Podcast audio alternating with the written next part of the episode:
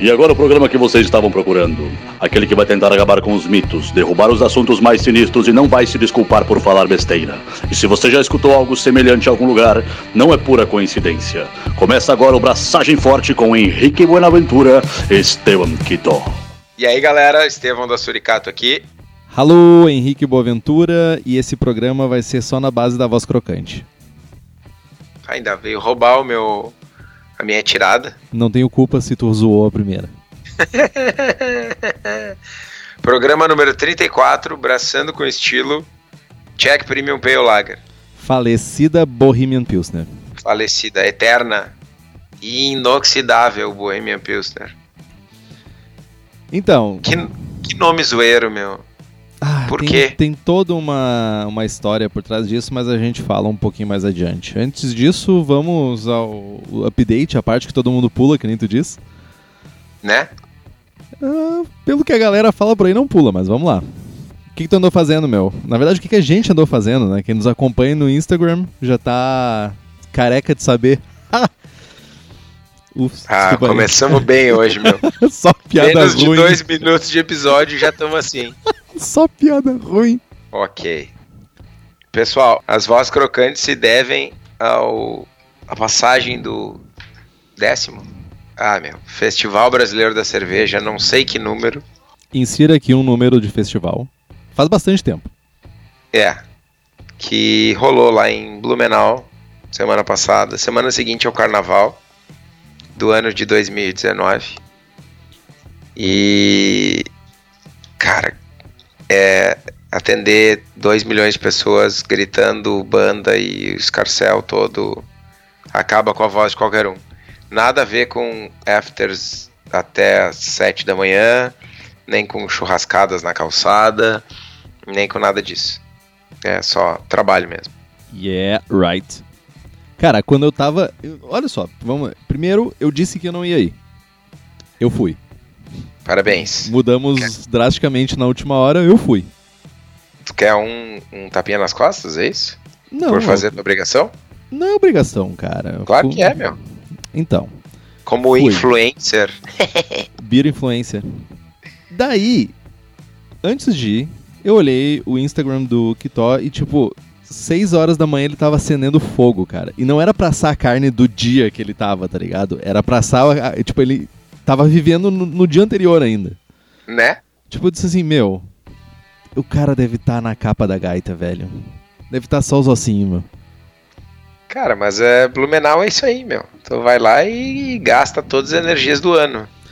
Então, por incrível que pareça, eu que sou uma pessoa comedida, uma pessoa sensata e uma pessoa, pra não dizer velho, Velho. também aproveitei horrores, cara. Cheguei logo no início do festival e fui até duas e meia da manhã todos os dias. Fechei o festival. Ô Henrique, a pergunta que não quero calar. Bateu o teu recorde? Cara, eu sabia que tu ia perguntar isso, velho. Meu, eu tomei. Dessa vez eu tomei fácil mais de 50 tipos diferentes de cerveja. Olha aí, olha aí. Peguei e chutei o balde, não fiquei fazendo check-in de tudo no Anteped. Tomei, ia tomando, ia provando e segue o baile, cara. É isso que Tá. eu fiz. Antes de falar das coisas boas do festival, tu tocou num ponto importantíssimo. Eu me sinto na obrigação de falar isso.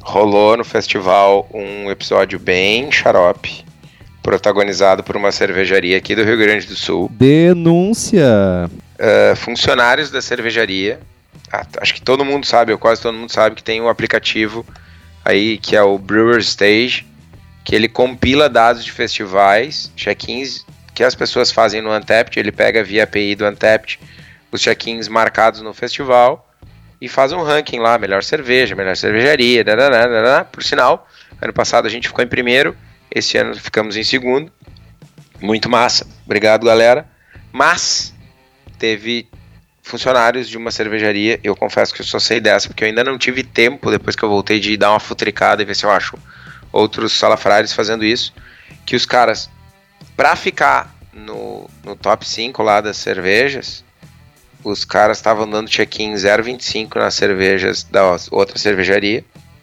e dando check-in nota máxima para as cervejas da sua cervejaria.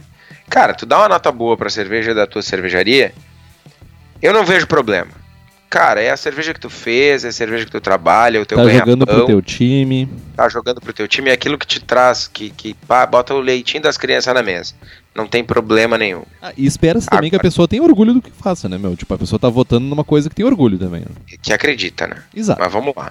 Agora, tu ir lá e. Desculpa o palavreado aí, gente. Desculpa pai e mãe que estão me ouvindo. Tu ir lá e fuder o trabalho dos outros. Cara, tu merece uma tunda de laço, velho. Isso é sacanagem. Isso é Isso é feio, falta cara. de caráter. Isso é feio, meu. Não é esse o mercado que a gente tá trabalhando duro pra caceta pra criar. Então, velho, se tu tá ouvindo, sinta vergonha. Tu acha que isso é uma. Tipo. É top-down a decisão, assim, tipo, façam isso? Ou é a galera que se que acha que é a ideia mais genial do mundo fazer isso? Cara, eu ouvi, tá? E eu não ouvi, enfim, não tô, não tô falando o nome da cervejaria, então eu posso falar o que eu ouvi, o que eu não ouvi, o que eu acho, bem de boa. Eu ouvi que rola um, um digamos assim, um comportamento duvidoso em todas as instâncias da empresa. Eu não, não sei de outras informações, mas sei lá, ouvi isso. Shame Agora, on you, fato- cervejaria. Shame on you. Agora, eram dois funcionários lá fazendo isso, que eu vi. Saca? Se ah, a direção, os donos e tal sabiam? Não sei, cara. Não sei. Eu conheço o pessoal, cheguei a pensar em falar com eles, mas é, não é meu papel. É, meu papel é sim alertar todo mundo que está acontecendo, com certeza. Mas aí lá bater na porta do cara, olha, teu funcionário tá fazendo merda na boa, não é meu papel. E pra gerar uma inimizade ainda, um estresse, um. Cara, não. Cara, Mas isso, foi- isso é muito fruto, cara, dessa era maldita de beer influencers, cara. Onde tu aparecer nesses rankings da vida é muito mais importante do que tu fazer cerveja boa, meu. É muito escroto isso. Né? Mas aí, enfim, cara, denunciei pro, pro Antept lá, pra moderação do Antept, os caras do Beer Stage estão sabendo, uma parte de gente de outras cervejarias estão sabendo, porque a informação é pública, né? Eu não, eu não fui eu que identifiquei o fato, o cara da cervejaria que tomou o check-in ruim foi ver quem eram os caras, né? Porque tu tem acesso aos check-ins, e, foi, e aí descobriu que os caras eram da cervejaria concorrente, que tava nessa patifaria ridícula, e também já espalhou pra todo mundo. Então, meu, no mínimo, nas internas o cara já tá queimado. É. Shame on you. Não é esse o mercado que ah, todo mundo que tá envolvido tá querendo construir, cara. É, definitivamente não é isso. Enfim. Ruim, feio. Ok, tirando a parte feia, vamos falar das partes boas. Então, tem algum destaque, alguma coisa que tu acha que realmente foi acima das outras, assim, tirando as tuas próprias cervejas, Pra não parecer tão ego gigante assim? Cara, ah, vamos lá. Agora é o momento que o Henrique vai à loucura. Tomei muita lager no festival.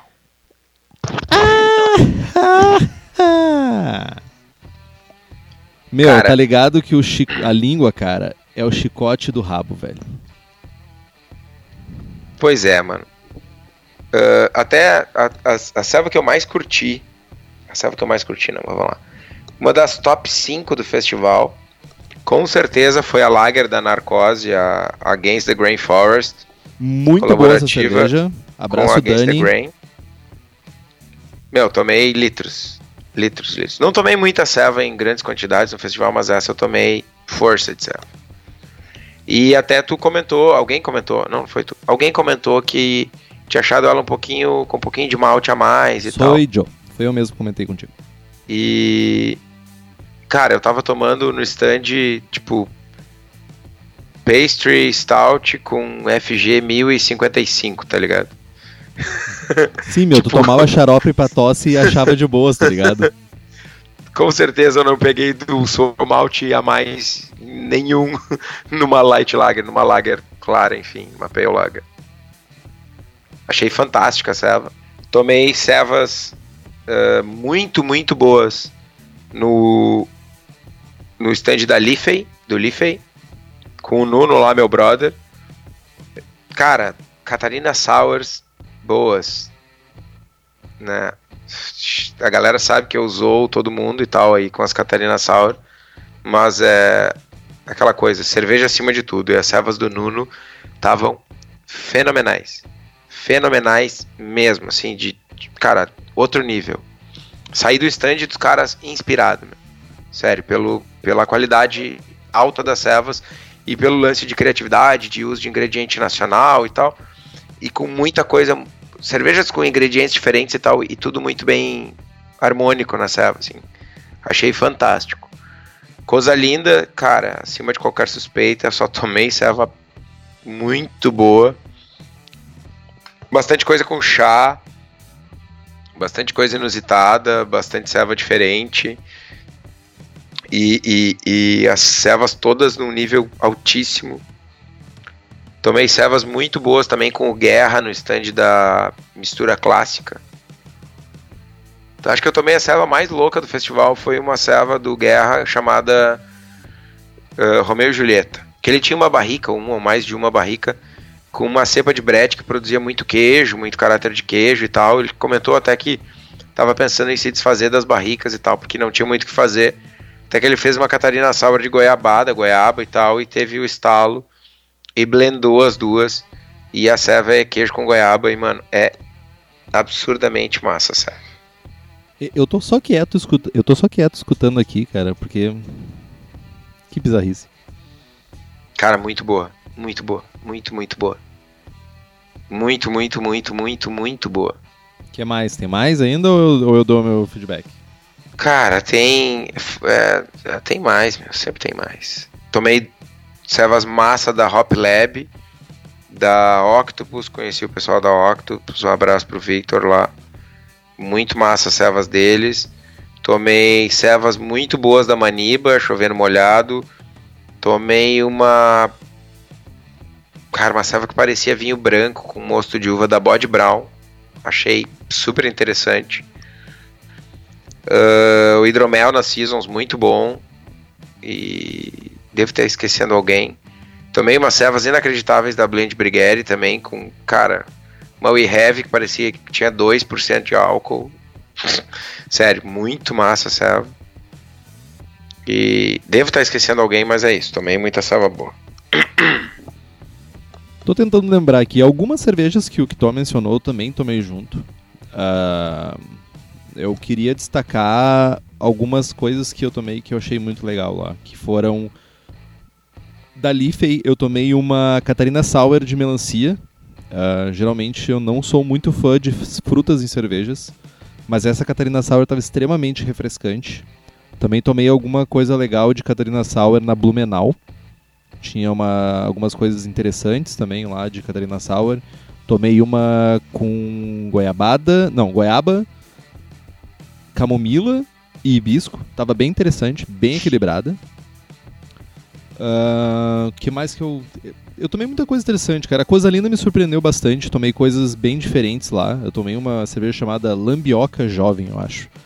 Que é uma fermentação espontânea com o, su o, o suco que é espremido para fazer a tapioca. Uma coisa assim. Não, é, é, é, Desculpa te cortar aí, mas é, com, os, com o, o, suco é a saudação à mandioca. Então pode ter sido essa. Enfim. Que ele spray, é, a lambioca é uma. Uma. Ah, wild? Uma wild, uma lambique brasileira é muito ruim, tá ligado? Porque, tipo, toda a pegada da coisa linda é tentar fazer coisas originais. Enfim, uma lambique inspired com, com dextrinas, enfim, com amido de tapioca. E tava bem boa. Bem, e, cara, uma cerveja super refrescante, super de boas, assim, de tomar bem de boas. Não é uma cerveja tão complexa que tu enjoe dela nem nada. Eu tomei e gostei muito boa. Uh, o Cristiano Vink, lá da Maniba, também fez umas coisas muito doidas. Uh, ele tem aquela Imperial Stout com, com doce de leite e, e, café, que passava por um handle de café, que me deu uma leve taquicardia depois de tomar. Cara, tava eu pelo festival com os dois, com os olhos que nem umas bolitas, assim. Ah, não, isso, isso tem que ser dito. O melhor stand do festival era o da Maniba. Não por, por causa das servas, que são todas muito boas, mas ele tinha uma máquina de expresso. É, tinha isso também. Saca? Uh, e teve umas coisas clássicas que eu tomei clássicas no do velho mundo, por assim dizer, uh, que, eu, que eu achei legal e acho bom pontuar. O stand, o stand, o stand da Sunset Brew tinha duas cervejas que eu tomei deles que eram muito boas, uma Wheat Beer e uma Saison. Elas estavam muito dentro do estilo. Eu acho super interessante quando uma cervejaria se propõe a fazer uma cerveja clássica bem feita.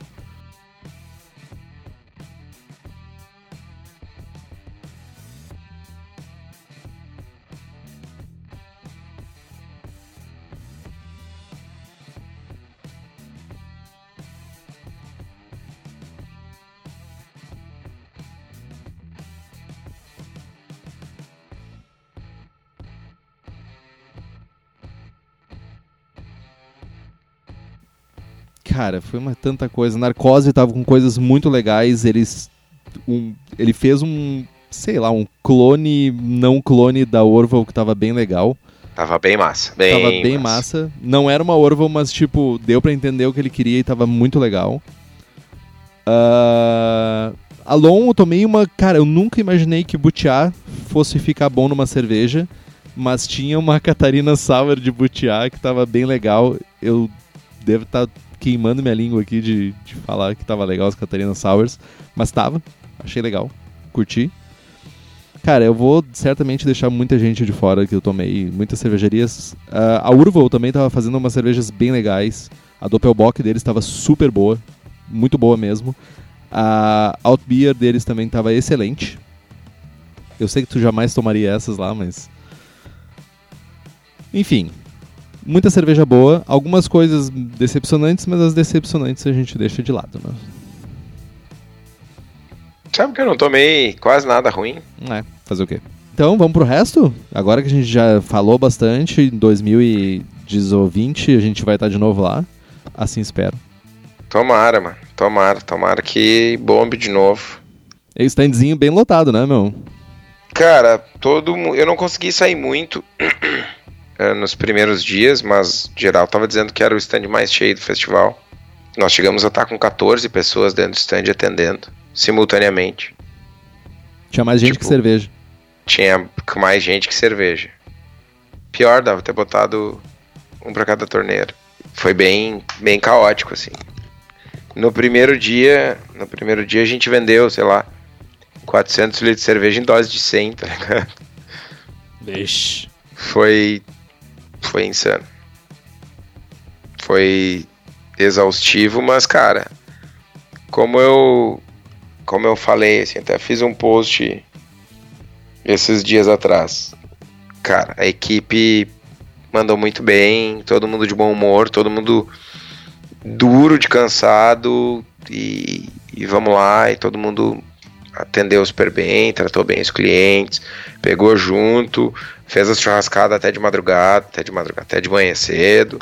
Foi bem divertido. Blumenau é sempre uma época do ano bem divertida e, cara, voltar de lá com um caminhão de medalha e como melhor cervejaria de pequeno porte e, e com várias servas bem avaliadas pelo público, cara, não, não nem nos meus melhores sonhos teria sido tão bom. Parabéns, meu. Uh, eu sou suspeito para falar, mas as cervejas, as que eu tomei, que foram possivelmente todas, estavam muito boas. Eu só não tomei as dos dias que eu não estava. Então, assino embaixo meus parabéns à cervejaria de pequeno porte do evento, pelas medalhas. E ano que vem, vamos para médio porte? Podia, né? Não, mas aí, cara, ganhou Baker, ganhou, ganhou grande porte e o pessoal da Catedral lá de Maringá ganhou médio porte com 13 medalhas. Aí para para brigar com eles aí tem que subir, tem que ganhar algumas medalhas a mais. é, mas vamos lá, vamos devagarzinho. Vamos Bora. orgânico, vamos orgânico. É que nem o crescimento do braçagem forte, é orgânico.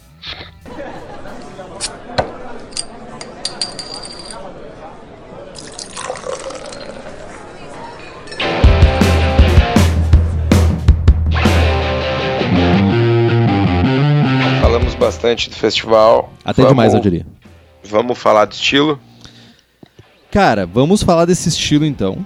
até 2008, né, no BJCP 2008, a, essa cerveja, a Czech Premium Pale Lager, era conhecida como Bohemian Pilsner. Tá?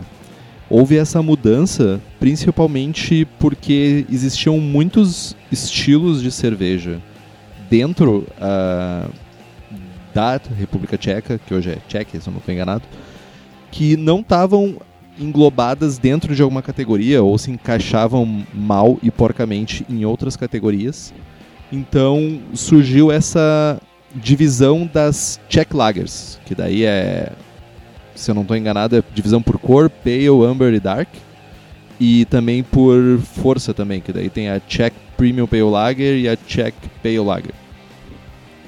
Uh, o próprio Gordon Strong, nosso presidente, já falou que ele não acha que isso tenha sido uma decisão muito acertada, principalmente porque boa parte, para não dizer todos, os representantes do estilo, tirando talvez aí a Xevar e a Pilsner Urkel, são produzidas somente localmente e muitas vezes só tem on tap lá na República Tcheca. Então ele teve essa sentiu essa dor quando as pessoas começaram a querer criar esse criar essas cervejas, fazer essas cervejas de acordo com o guia do BJCP e não encontraram representantes para testar isso, para ver como é que a cerveja deveria ser. Então, como eu falei, elas são divididas principalmente por densidade. Tem a Draft, que é a Vichepny, que é de 7 a 10 platos. As Lagers, que se chamam Lajar, que é de 11 a 12 platos. E as Special, que é Specialny, meu tcheco tá super enferrujado depois de, de, de Blumenau, que é acima de 13 platos. Uh, é semelhante à divisão que tem também nas cervejas alemãs, que elas antigamente eram divididas em Shank Beer, em Voll Beer e Stark Beer, mas elas têm umas faixas um pouco diferentes das cervejas alemãs. E já na cor elas podem se dividir em Pale, que é Snetle, Amber, que é Polotmave, e Dark, que é Tmave.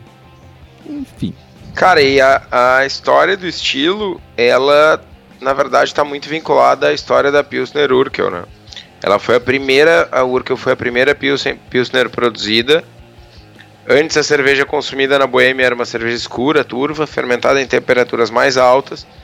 E o pessoal da banda lá não curtia a inconsistência, não gostavam da cerveja, mandaram vários casks serem jogados fora e investiram numa cervejaria nova. A, que eu não consigo dizer o nome, que é a cervejaria da cidade. Diz aí, Henrique, tu que é alemão, Burger Brauerei. Burger Brauerei.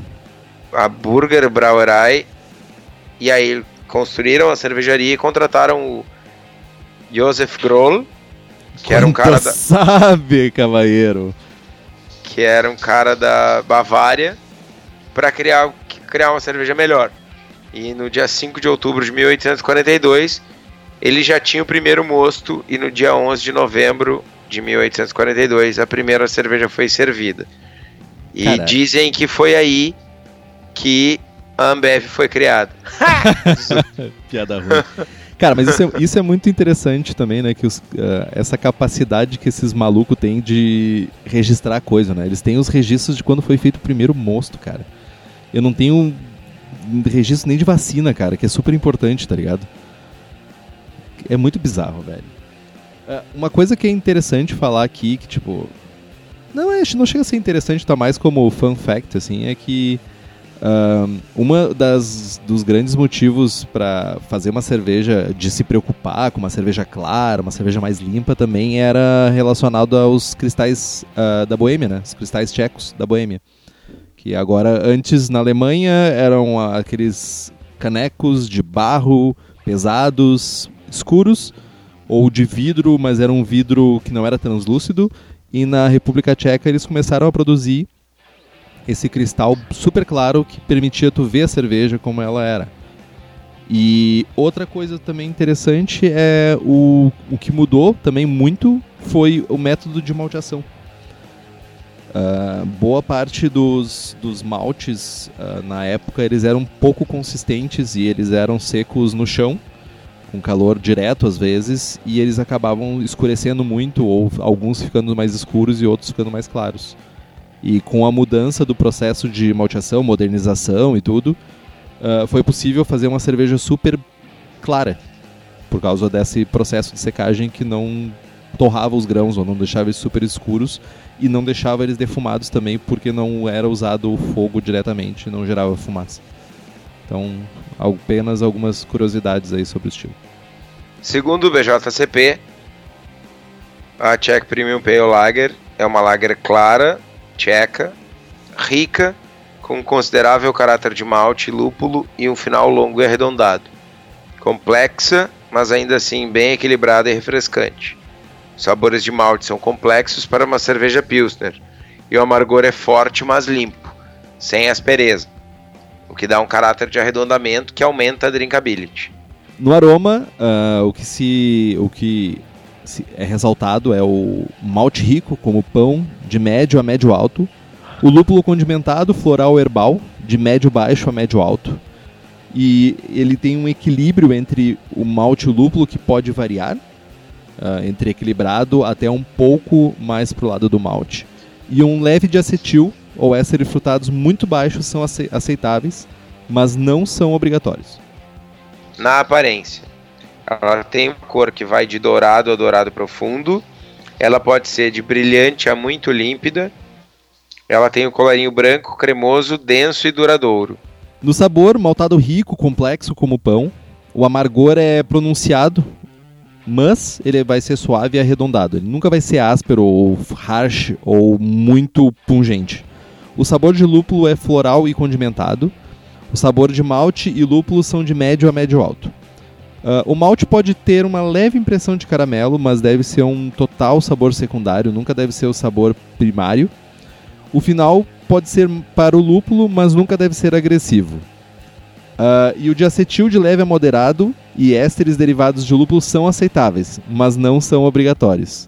Na comparação com outros estilos, ela tem mais cor, mais riqueza de malte, mais corpo que uma German Pils e ainda um, um final mais cheio, limpo e suave. E ela é mais intensa, mais alcoólica que uma Czech Pale Lager.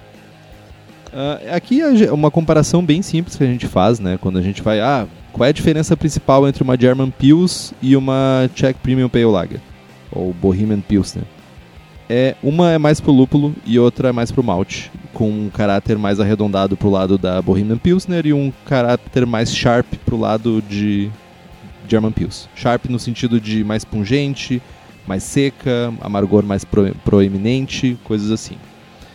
Então, uh, as estatísticas, né, os parâmetros dessa cerveja, a OG vai ser de 1044 a 1060, a FG de 1013 até 1017, o IBU de 30 a 45, a cor, né, SRM de 3.5 a 6, ABV de 4.2 a 5.8. E os exemplos comerciais mais clássicos, segundo o BJCP, é a Pilsner Urkel e a Primator Premium. As duas eu acho que se consegue relativamente fácil aqui, apesar de sofrerem um tanto nas prateleiras aí de bottle shops e supermercados. Menção honrosa para Czechvar que é a Budweiser, a primeira Budweiser, né, a original. A Budweiser Budvar? É. Ela eu tomei esses dias on tap em Recife, mano. Tinha em São Paulo também, coisa mais linda do pai. Fantástico. É interessante que no guia de do, do 2008 a a Czechvar, ela era uma referência do estilo e ela não é mais. Então devem ter suas razões para isso. Enfim, Coisas do BJCP. Coisas do BJCP. A gente nem sempre entende tudo e pelo que o Gordon fala, às vezes nem eles, né? Porque, tipo, há grandes chances desse, dessa categoria mudar pro próximo, pra próxima revisão do, do guia. Tinha uma grande, uma grande demanda, principalmente de uma galera não BJCP. Ah, como vocês deixam de fora a escola tcheca? Meu, que escola, velho? Tem um estilo e dois meio estilo, tá ligado? uh, eu nunca tive a possibilidade de provar as cervejas lá, nunca fui a, a Tchequia, mas uh, tem variedades, mas talvez não tenha pelo menos representatividade suficiente para se tornar estilos separados no BJCP. Acho que estilos separados sim, escola não, né? É, cara, mas depois que entrou a Catarina Sauer, né, meu? É só pra Tudo. queimar, né? só pra queimar a galera. Não, mas tipo, ah, uma Czech Amber Lager e tal. Não tem praticamente em lugar nenhum do mundo, mas tem homebrewers fazendo pra lá e pra cá. A questão aqui é que tão diferente é uma Czech Amber Lager de uma Amber Lager. Saca? É isso? Ah, saco, mas é bem diferente. Sim. Beleza, esse é um, é um dos, dos parâmetros que a gente tá falando, mas a gente conhece outros estilos que o range de sabores e de aromas e de ah, mas parâmetros aí- é aí eu- gigante. Aí eu vou bater forte no BJCP, mano. Qual é, acho que das menores diferenças, Scottish Light, Scottish Heavy e Scottish Export. Só Mano, muda o álcool. E é tipo, não é só muda o álcool, sai de 3 ponto, de 2.8 no mínimo do- da, da mais da menos alcoólica para 4,5 do máximo da mais alcoólica. É, é- é bem bizarro. Inclusive, É, ah, bizarro. se, se tu vai fazer o estilo, tu tem que cuidar. Se tu faz uma cerveja, se tu tem uma, uma, uma eficiência um pouquinho maior, cara, tu, Tu já mudou de faixa. História real. E aí tu vai dizer que Czech Amber Lager não é tão diferente a ponto de configurar um estilo? Tá, na, na verdade, na verdade não, não foi exatamente isso que eu quis dizer. Eu quis dizer mais pelo lado de que tem alguns estilos que eles são muito amplos. Por Sim, exemplo, Saison. Saison é um estilo super amplo. Saison vale tudo, meu. Pois é, Saison vale tudo. Então, ah, a minha questão é, Specialty Até beer. até que ponto ah, a- até que ponto vale a pena tu realmente criar um estilo separado, sendo que sei lá, tu não tem grande representatividade, tu não tem grandes lugares para as pessoas experimentarem. Eu concordo contigo. Eu só acho que se a gente vai questionar isso, a primeira a cair fora são as Scottish, que, diga-se de passagem, tem muito menos prestígio que as tchecas e são muito menos produzidas. E Certamente. tem, e tem uma diferença muito menor. Certamente, mas, mas daí, né? e, e inclusive, tem estilos hoje em dia no BJCP que, cara, Saiti, Grodziski, que talvez hoje em dia sejam um pouco mais feitas, mas, tipo, estão lá, mas, tipo, é mais uma questão histórica, tá ligado? Do que propriamente uma questão de estilo que, comercial a full. Mas a gente pode estar falando uma grande besteira porque nós não conhecemos o mercado tcheco, saca? Sim, mas é, é, eu acho que tu tocou num outro ponto importante, só pra gente parar de malhar o BJCP. A solução dos estilos históricos que eles deram eu achei muito elegante. Porque tu consegue preservar o estilo o estilo original sem deturpar, ter o registro e tal, e permite uma uma adaptação futura, saca? O estilo histórico vai continuar sendo o que era produzido lá em 1700 e Guaraná com rolha.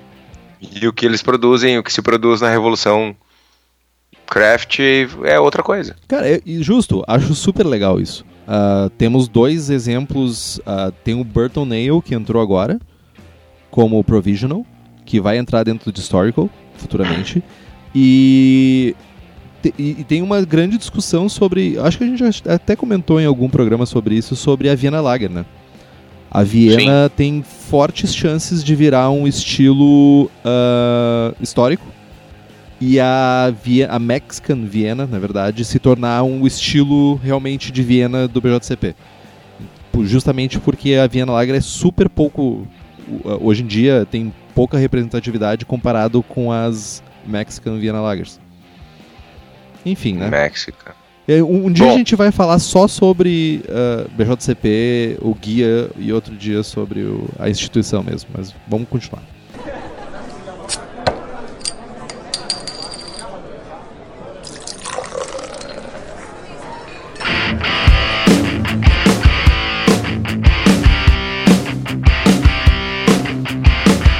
Maltes.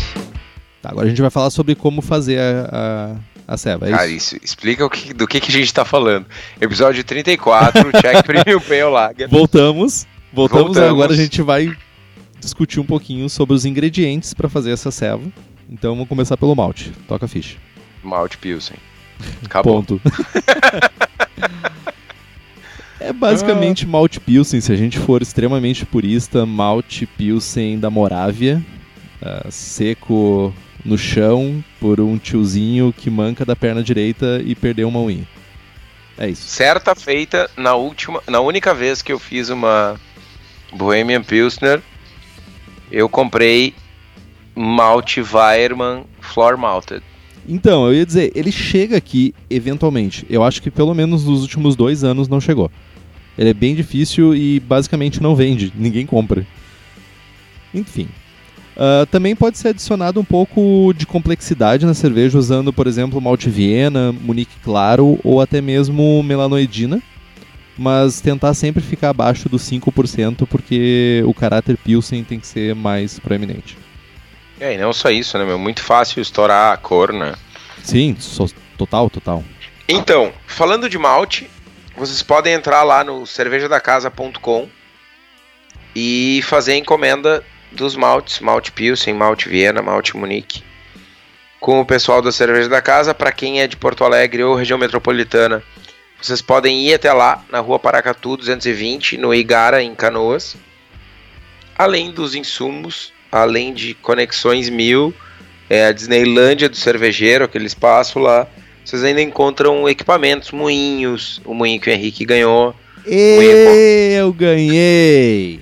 Moinho com regulagem de regulagem de moagem, uh, beer makers de vários tamanhos e em breve, muito em breve, teremos receitas do braçagem forte, as mesmas receitas que a gente divulga aqui no programa uh, em kits prontos para 20, 40, 60 litros. Então liga para lá ou entra no site, vai lá e compra cerveja sem prestígio 1 do Henrique e recebe em casa o seu kit de maltes a vácuo e tal, tudo certinho, bonitinho, com a levedura e o lúpulo separados, para poder fazer a abraçagem e ser feliz. Isso foi uma coisa muito massa. Nós recentemente fomos lá visitar os brothers lá da Cerveja da Casa. Fomos lá no espaço, na, na, no bairro Igara lá. E conversamos sobre essa possibilidade e chegamos a essa decisão de começar a colocar as receitas que nós damos aqui no programa como um pacote pronto. Tipo, não é simplesmente mistura e está pronto, mas tipo, com os maltes, os mas lúpulos... Mas é tipo, mistura e está pronto. É tipo isso, é. Misture, espere um tempo, filtre, ferva, bote em garrafinhas, enfim. Vai estar disponível na, na, lá na loja e vai estar disponível no site também, cervejadacasa.com. Uh, ah, aguarde novidades, nós ainda estamos finalizando alguns processos aqui que precisa de adaptação de receitas, tudo isso. Mas é basicamente para vocês. Vocês pediram muito isso, é, muito tipo cinco pessoas, mas é uma coisa que a gente já estava querendo fazer fazia mais tempo. Uh, enfim. Uh, muitas vezes as pessoas querem começar de alguma maneira, querem começar com algum estilo e vai ser a oportunidade para vocês comprarem. Ótimo, ótimo. Passado o jabá, vamos para a mostura então. Uma mostura simples, entre 67 e 69 graus, vai fazer o trabalho sussa.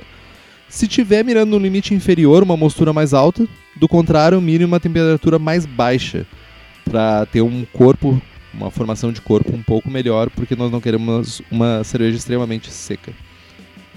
Lembrar que as leveduras lagers geralmente consomem mais maltotriose que as leveduras ales. Isso é importante, um ponto importante para te considerar na, na, tua receita, né, quando tu estiver criando ela.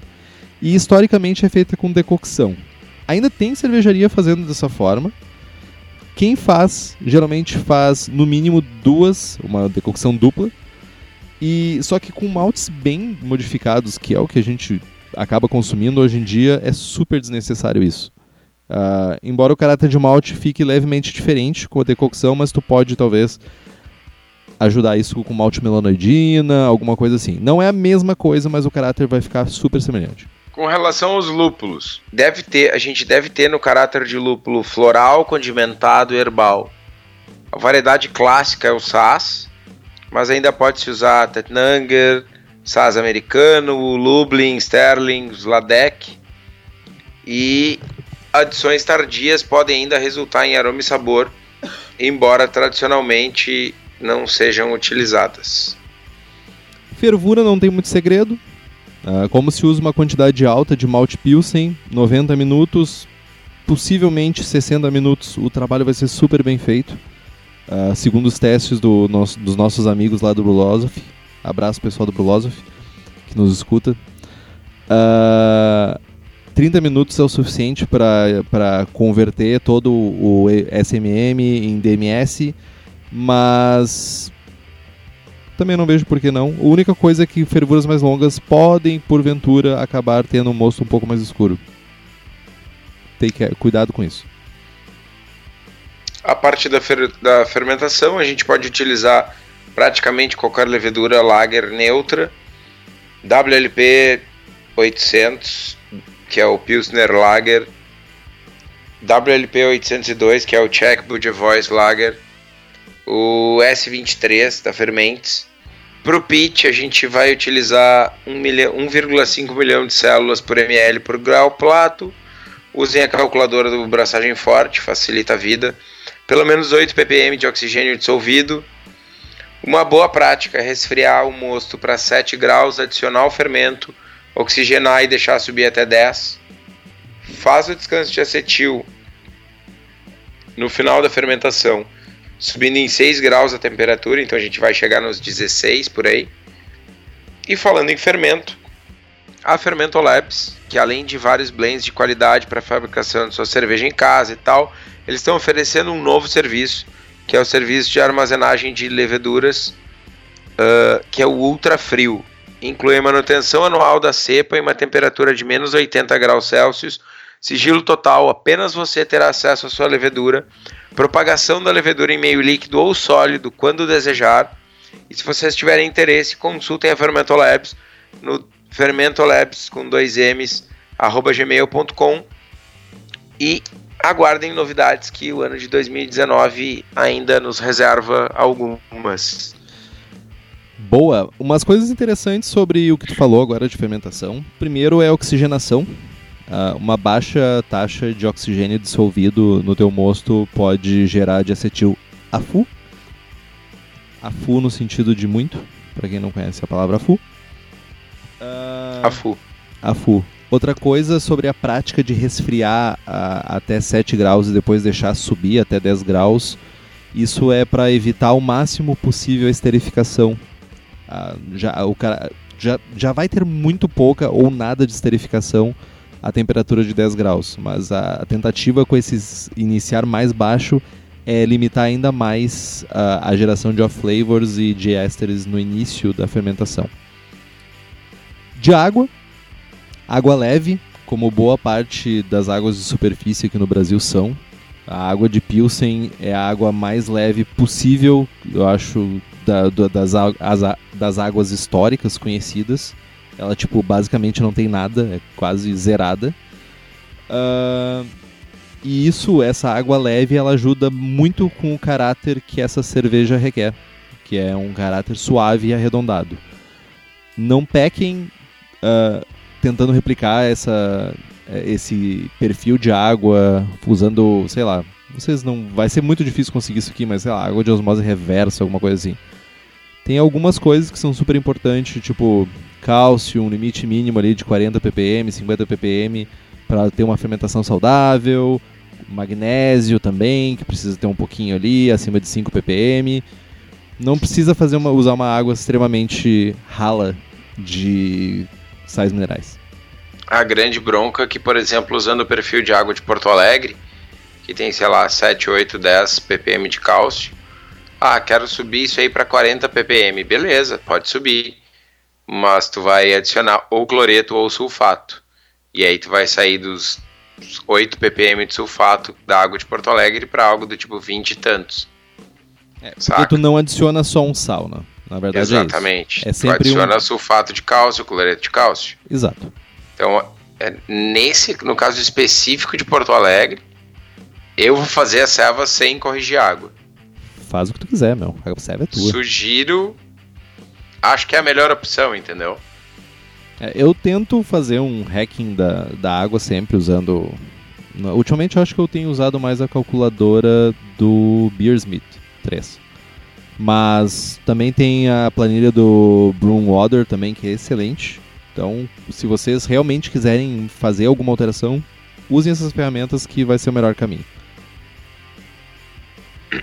E a carbonatação da cerveja Ela não é uma cerveja extremamente carbonatada, então a- as German Pils, por exemplo, são muito mais carbonatadas que essa cerveja.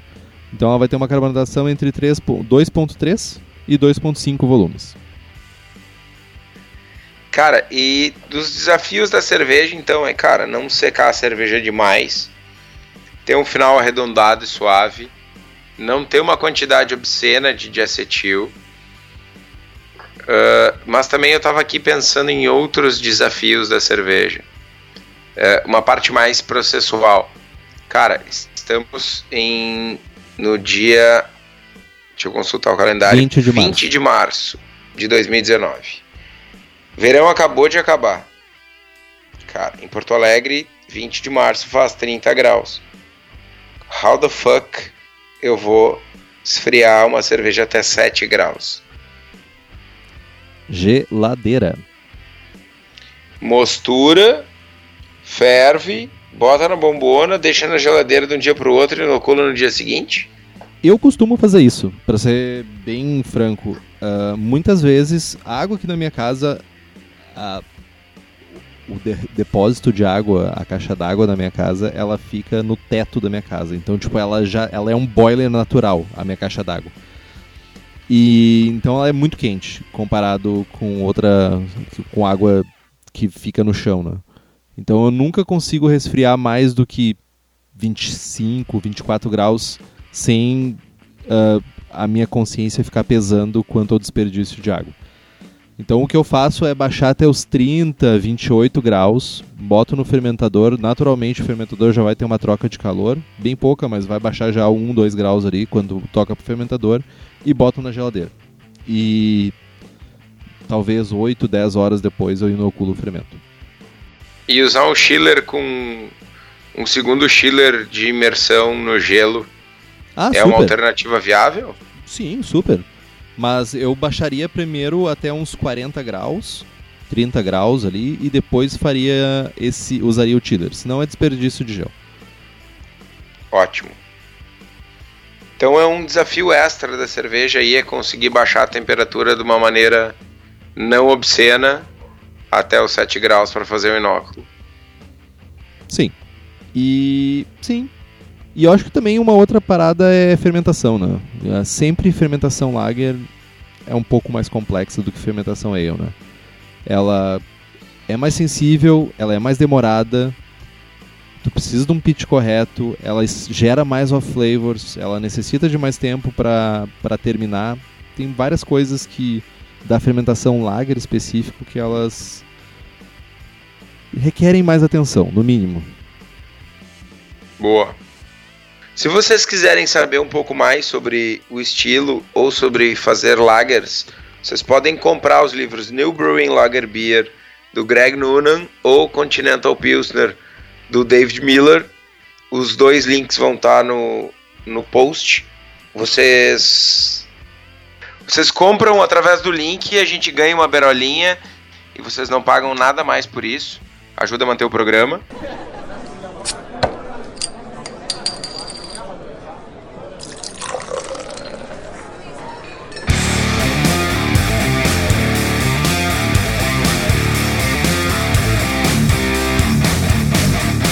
E vamos falar de receita? Vamos falar de receita, da minha receita, porque cerveja com prestígio. Por sinal, a gente vai botar provavelmente no nosso Instagram a fotinho das novas camisetas sem prestígio, que agora a gente já pode falar porque chegaram. Então, fica a dica aí, se você gosta dessa frase tão icônica do programa, agora você pode estampá-la na sua camiseta. Tu foi o primeiro a dizer que ia usar a camisetinha, rapaz. Cara, se elas tivessem chegado antes, eu teria desfilado por Blumenau com elas. Então, né? Elas chegaram quando eu estava na estrada para Blumenau. Triste. Enfim. Vamos falar então da minha receita. A minha receita, ela se chama Venceslas, que é um rei da Boêmia. É o irmão do Venceslau. Não, ele é, irmão, ele é irmão de um cara que não sei É o que, irmão. o mal. Ele é o irmão bom de um cara que se chama não sei o que, mal. Enfim. Entendi. Ah, as estatísticas, né, os parâmetros dessa cerveja, a OG é 1052, a FG é 1015 A cor estimada é 7.5 EBC. O IBU estimado é 36. Uh, eu faço uma fervura geralmente de 90 minutos e ela vai ficar com um teor alcoólico de 5%. O grist é bem básico, basicamente é malte pilsen e carafon, então vai ser 95% de malte pilsen e 5% de carafon. Lúpulos, 60 minutos eu adiciono uh, 24 IBUs de SAS, aos 30 minutos 6 IBUs de SAS, 10 minutos 13 IBUs de SAS e aos 0 minutos, no, quando eu desligo o fogo, eu boto mais 13 BU de SAS. Faço uma mostura com uma infusão simples, 68 graus em torno de 75 minutos. Eu faço brew na bag, então por isso que eu faço uma mostura um pouco mais longa. Mash out por, por 15 minutos a uns 78 graus e é para ajudar também um pouquinho depois na filtração dessa cerveja. E a fermentação eu faço com LB3, que é o Sazers da Fermentolabs fermento a 10 graus e no quarto final da fermentação eu subo para 16 graus. Basicamente, seto o basicamente seto o tique para 16 graus. Eu tiro o sensor do tique do, da bombona ou do fermentador e deixo solto dentro da geladeira para subir mais naturalmente a temperatura e não ficar gelando super rápido o ambiente e, a, o, o fermentador tá numa temperatura diferente. E faço crash por 4 dias e mando pro post mix e deixo ela quietinha dentro do post mix por pelo menos um mês aí para fazer um lagering bem legal. Tu faz o lagering no post mix sem levedura. É impossível tu fazer sem levedura, né? Porque eu não faço nenhuma filtragem. Vai levedura. Ok. Com menos levedura. Com então. menos levedura, porque tipo, vai leveduras. É impossível não ir. Simples é... assim possível é, elas podem ir mortas.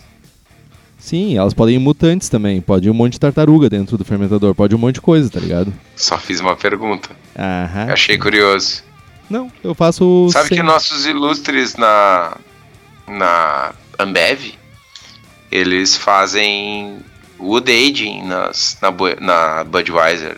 Que não é exatamente o estilo, mas é uma fermentação similar. Eles botam lascas de faia que passou no autoclave, sem gosto, sem nada, só para aumentar a levedura, decantar em cima da madeira das lascas e aumentar a superfície de contato da levedura com a cerveja e maturar mais rápido. Isso é doido, né? Interessante. Isso é muito doido. Eles merecem falir, mas é muito doido. Eles ah, eu, acho Pense que, numa mágoa. Eu acho que é um ponto bem interessante que tem uma alguns alguma galera estudando isso. O pessoal do Brulosophy tem falado um pouco sobre isso também, que é sobre não fazer cold crashing, justamente para tentar levar leveduras, mais leveduras pro post mix. E daí sim tu ter uma quantidade maior de células viáveis uh, no teu post mix para fazer o lagering mais rápido ou com uma quantidade maior de células. Então, talvez vá fazer uma, uma diferença aí no, no, no tempo ou pelo menos no resultado.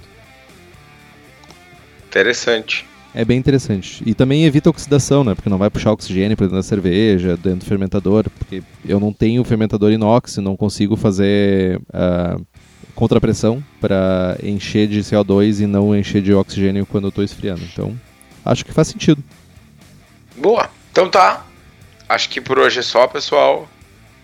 Dali, então, mais uma vez lembrando, compre os livros que estão no post, nós ganhamos uma porcentagem, uma rebinha, e você não gasta um centavo a mais por isso e adiciona ainda mais conhecimento na sua biblioteca.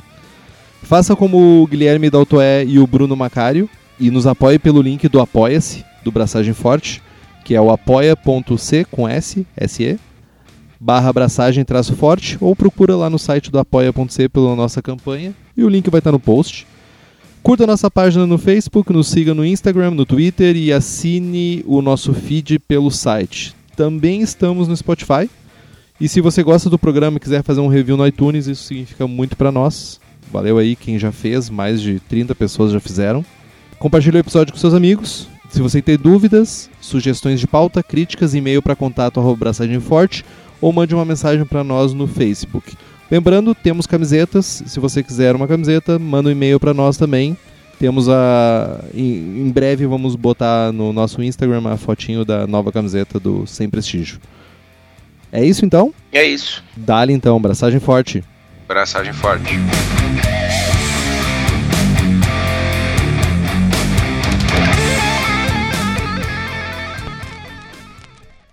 Boêmia, não, não é sem prestígio. É com médio prestígio. Tá, e qual é a regra do sem prestígio, então? A regra, a regra é o que eu tiver a fim de dizer. Sem prestígio é assim, todas as lagers, menos algumas. Menos, o que tu Menos- acha. Menos o que eu acho. Ah, tá. Menos Doppelbock, menos. Menos Bohemian Pilsner e. Só, talvez. E menos Baltic Porter. Icebox. Icebock. Tá, ok. Icebock. 4. Meu, essas cevas tudo tem prestígio, cara. Lager tem prestígio. Aí as inglesas, tirando Imperial. Stout e Barley Wine e. Ah, com muita boa vontade, uma bitterzinha, o resto é tudo sem prestígio, incluindo English IPA.